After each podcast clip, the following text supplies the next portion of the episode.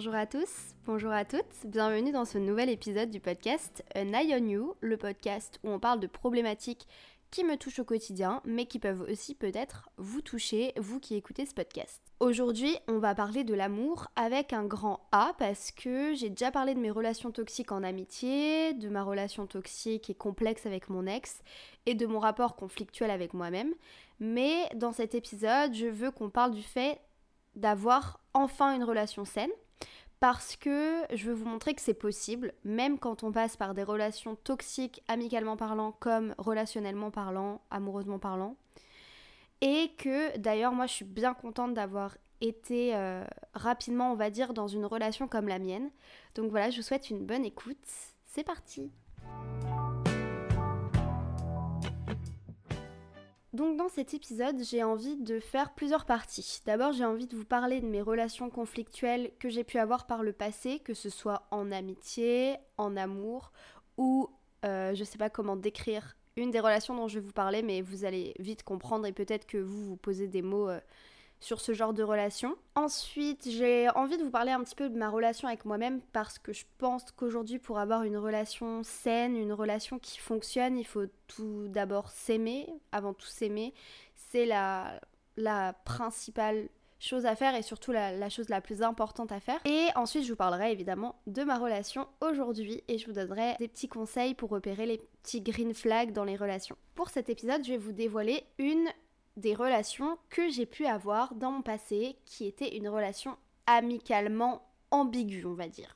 Que de mon côté, hein, je crois. Euh, voilà, je vais vous raconter un peu, peut-être que c'était des deux côtés, je sais pas, mais voilà, c'était compliqué franchement. Et on peut revenir du coup au lycée, la période la plus conflictuelle de ma vie, je crois que vous et moi on l'a compris, après tout ce que je vous ai raconté déjà dans les précédents épisodes. Donc oui, il y a eu mon ex, mais il y a eu une personne dont je ne vous ai jamais parlé et nous allons appeler cette personne Lucas. Alors Lucas, c'est une histoire qui a débuté l'été avant la seconde. On avait eu les noms euh, de nos listes de classe et j'avais tout regardé sur Facebook comme une personne euh, angoissée ou une psychopathe tout simplement. Et du coup j'avais trouvé son profil et je l'avais ajouté en ami.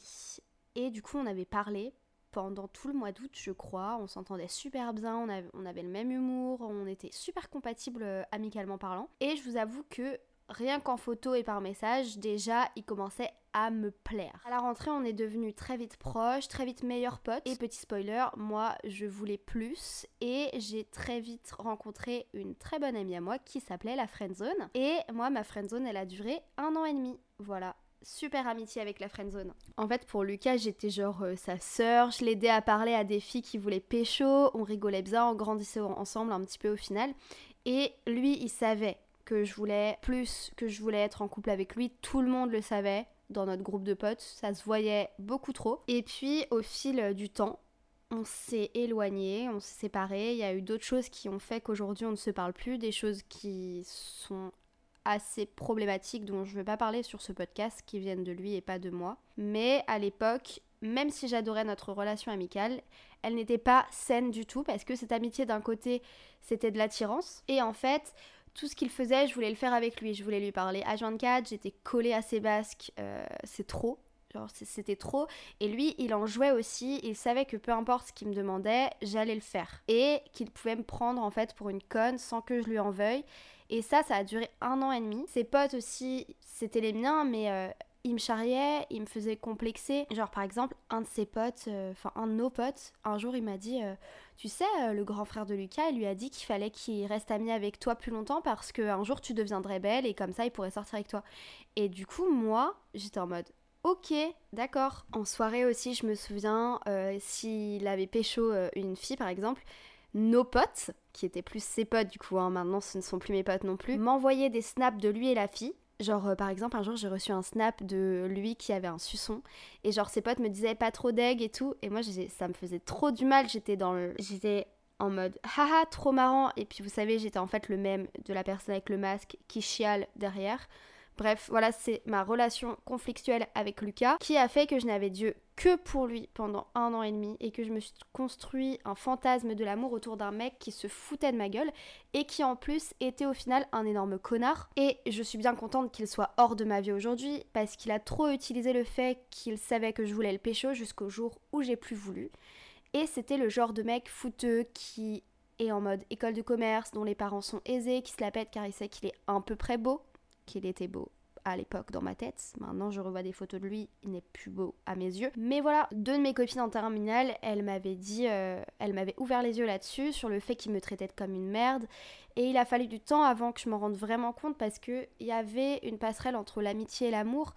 Et cette amitié était encore plus forte pour moi, de mon côté, encore plus importante parce que je m'imaginais que l'amour, c'était ça, c'était avec lui qu'il fallait que je sois en couple euh, et que je découvre euh, l'amour, quoi. Si vous êtes fouteux et que vous êtes en école de commerce, désolé si je vous ai un peu insulté, mais euh, voilà, fallait que ça sorte. Voilà, donc ça, c'était un condensé de ma relation avec Lucas. Et ensuite, vous le savez déjà, si vous êtes fidèle au podcast et que vous avez écouté l'épisode Merci pour rien, là dans cet épisode, je parle de la relation avec mon ex.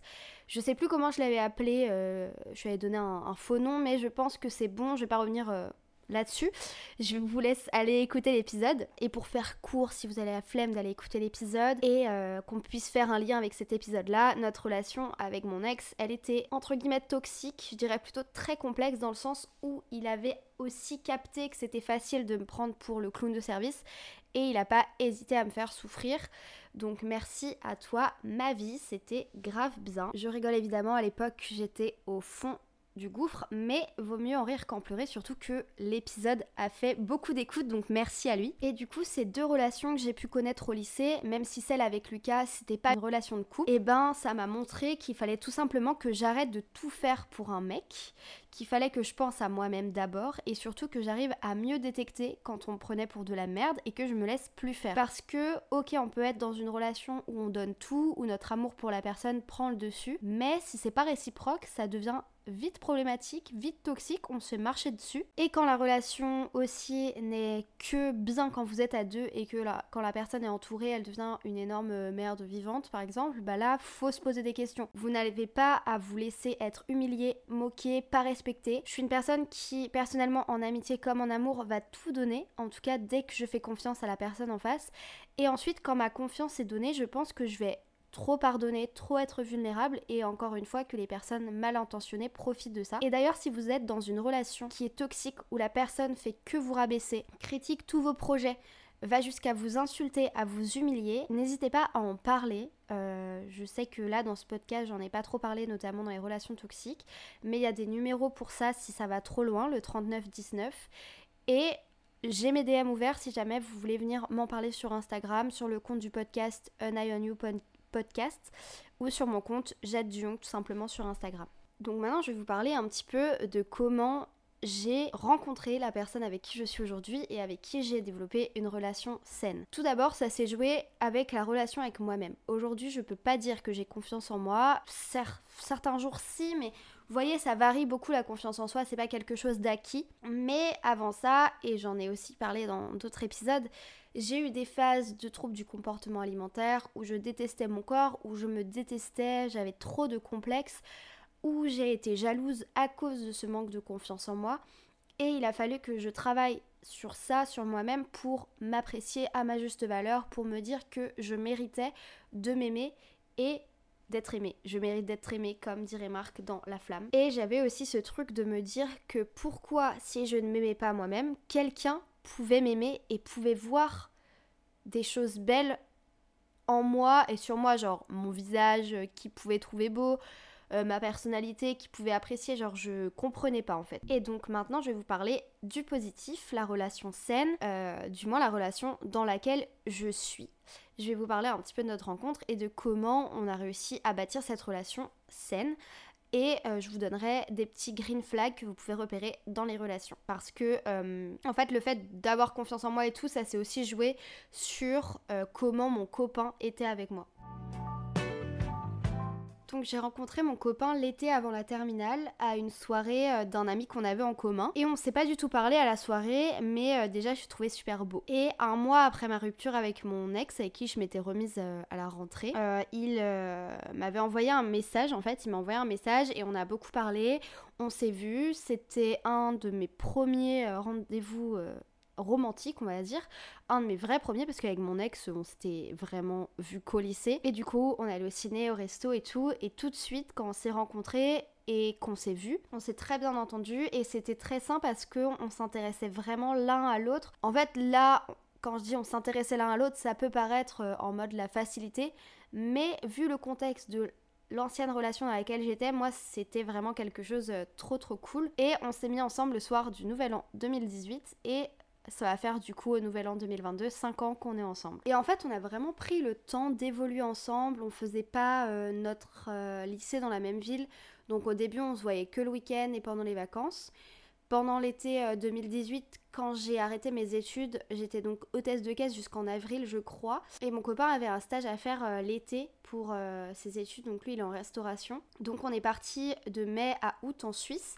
Et ça a été la première fois où on a vécu ensemble et ça s'est trop trop bien passé direct donc euh, c'était vraiment une bonne chose, c'était vraiment cool. Et ensuite on continuait euh, à la rentrée à se voir le week-end comme on n'était toujours pas dans la même ville en études supérieures. Et ça nous dérangeait pas trop parce que on se disait que la semaine on se concentrait sur les cours et que le week-end on pouvait profiter à fond pour se voir. Et grâce à lui j'ai vraiment pu reprendre confiance en moi parce que il a su juste être euh, une personne normale, c'est-à-dire euh, gentil, attentionné, bienveillant, à me soutenir dans mes projets. Même quand j'ai arrêté les études, il a été là pour me soutenir. Il m'a dit que j'allais y arriver. En fait, c'est ça dont j'avais besoin. C'était une personne qui me soutienne à fond et qui me rabaisse pas tout le temps ou qui me montre qu'au final, elle s'en fout un petit peu de ma vie. C'est ça pour moi une vraie relation saine. C'est avoir une communication qui fait du bien et qui fait fonctionner la relation dès le départ. En 2020 aussi, on s'est confinés ensemble et pareil, tout s'est bien passé. Et c'est là qu'on s'est dit qu'après nos études, on s'installerait ensemble à Paris.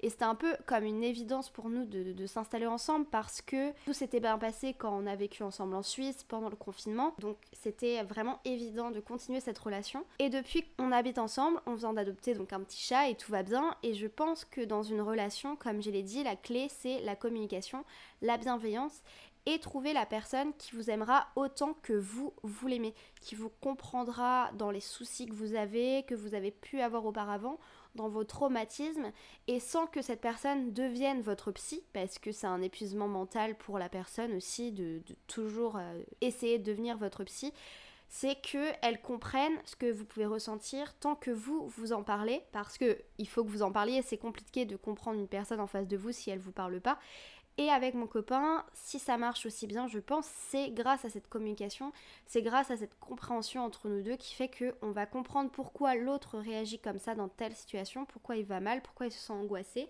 et on va en parler. Et aussi, l'important, c'est de ne pas remettre la charge émotionnelle et mentale sur la personne avec qui vous êtes en couple. Par exemple, une charge émotionnelle complexe, je trouve, c'est le fait de reprocher trop de choses à l'autre alors que vous pouvez tout simplement lui en parler. Et j'avoue que moi, euh, peut-être que je le fais toujours un peu maintenant.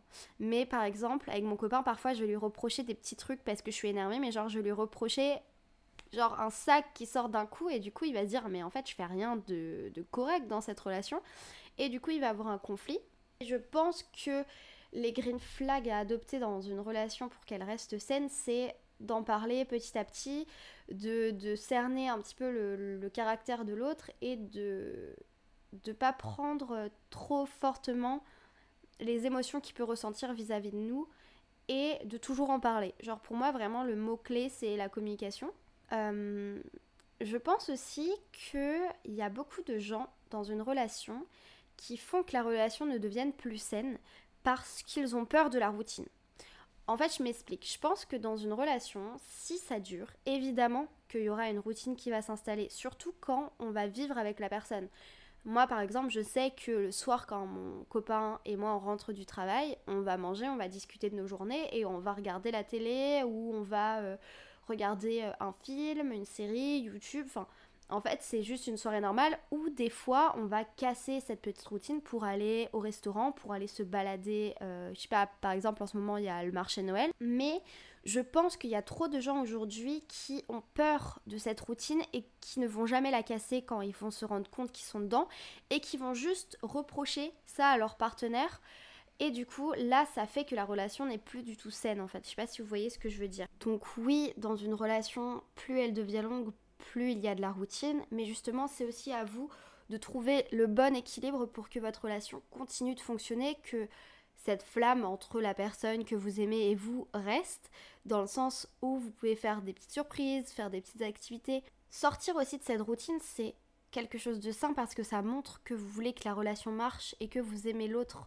Enfin voilà, partager des choses nouvelles et sortir de cette routine, ça fait toujours du bien. Je pense que c'est pas obligatoire dans un couple, mais quand même, le fait de se projeter, c'est quelque chose qui est sain pour moi euh, parce que ça prouve qu'on veut Enfin, ça montre à l'autre qu'on veut vivre avec lui longtemps, qu'on le voit dans notre vie dans le futur. Et ça, je pense que c'est quelque chose qui est indispensable quand vous êtes avec une personne dont vous êtes amoureux et amoureuse. Et je voulais rajouter aussi le fait de la dépendance envers les personnes. Je pense que la base d'une relation saine, c'est de ne pas dépendre de la personne avec qui vous êtes en couple dans le sens où la dépendance émotionnelle, vous voyez ce que je veux dire? Même euh, d'autres dépendances, euh, vous voyez, mais là je vais parler de la dépendance émotionnelle parce qu'en fait, euh, pour moi, pour qu'un couple marche, après c'est peut-être différent, là je donne vraiment mon avis personnel, on peut être follement amoureux, amoureuse de la personne avec qui on est, vivre avec au quotidien, etc. Mais je pense qu'il faut garder son espace personnel dans le sens où vous pouvez aller vous balader seul, vous pouvez faire des choses seul sans forcément être avec cette personne. Et ça aussi, c'est un green flag de se dire que même si on est en couple avec quelqu'un, on peut s'en détacher. Et c'est pas un crime de se détacher de la personne avec qui vous êtes en couple, ça veut pas dire que la relation va se terminer, que vous vous lassez ou quoi. C'est juste qu'il faut savoir garder sa dépendance et ok la personne peut vous manquer, etc. Euh, si vous partez loin d'elle une semaine, deux semaines. Mais faut aussi que vous continuiez, même si vous donnez votre amour à quelqu'un d'autre à 100% au quotidien, que vous continuiez à penser à vous et euh, à vous aimer vous-même en premier surtout. C'est important. Je voulais vous donner d'autres petits green flags euh, dans une relation amoureuse.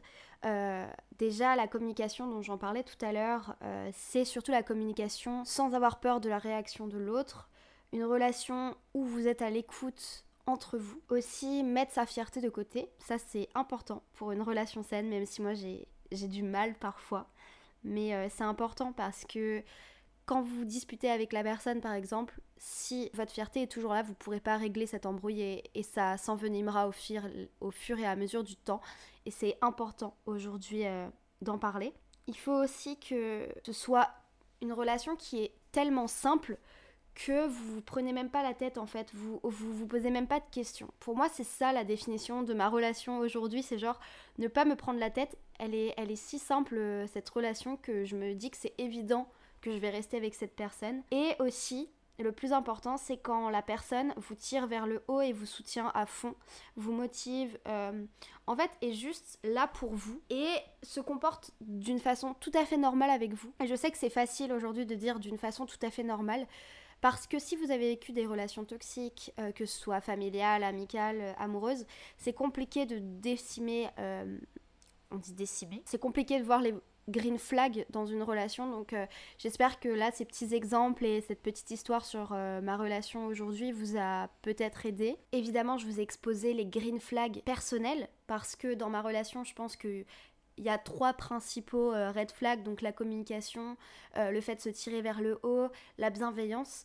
Et euh, je pense que c'est ça pour moi le pilier d'une relation saine, les piliers d'une relation saine. Il y a aussi l'humour, le fait de bien s'entendre, etc. Mais ça, est-ce que c'est vraiment des green flags? Je pense que c'est plutôt des critères. Mais voilà, après vous, si vous avez d'autres green flags, tant que ce ne sont pas des il me tire vers le bas, il me rabaisse tout le temps, il m'humilie, etc., des, gros gros red flags, eh bien euh, je vous souhaite que du bonheur dans votre relation et n'hésitez pas à en parler si jamais vous êtes dans une relation toxique où il y a que des red flags. Je pense qu'aujourd'hui une relation saine, ça se construit avant tout comme j'en ai parlé dans cet épisode, grâce à nous-mêmes, au fait qu'on doit surmonter les choses de notre passé comme les relations toxiques qu'on a pu avoir, qu'on doit aussi s'aimer soi-même et comme ça ça ne peut que aller dans le bon sens quand vous rencontrez la bonne personne. Et aussi, je peux vous assurer que quand vous rencontrerez cette bonne personne, vous le saurez.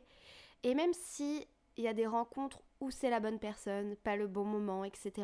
C'est quelque chose qui va vous permettre de vous construire dans la vie et ça peut que vous faire du bien. Voilà, moi je pense que j'ai tout dit dans cet épisode. Euh, je ferai peut-être un épisode avec mon copain, qui sait. En tout cas, on se retrouve la semaine prochaine, jeudi 9h, dans An Eye on You pour un nouvel épisode. Si vous avez kiffé celui-là, n'hésitez pas à le partager sur les réseaux sociaux, à noter le podcast via la plateforme d'écoute euh, bah, où vous l'écoutez justement. Et puis du coup, j'ai créé une page Instagram si vous voulez échanger avec moi en DM, en commentaire.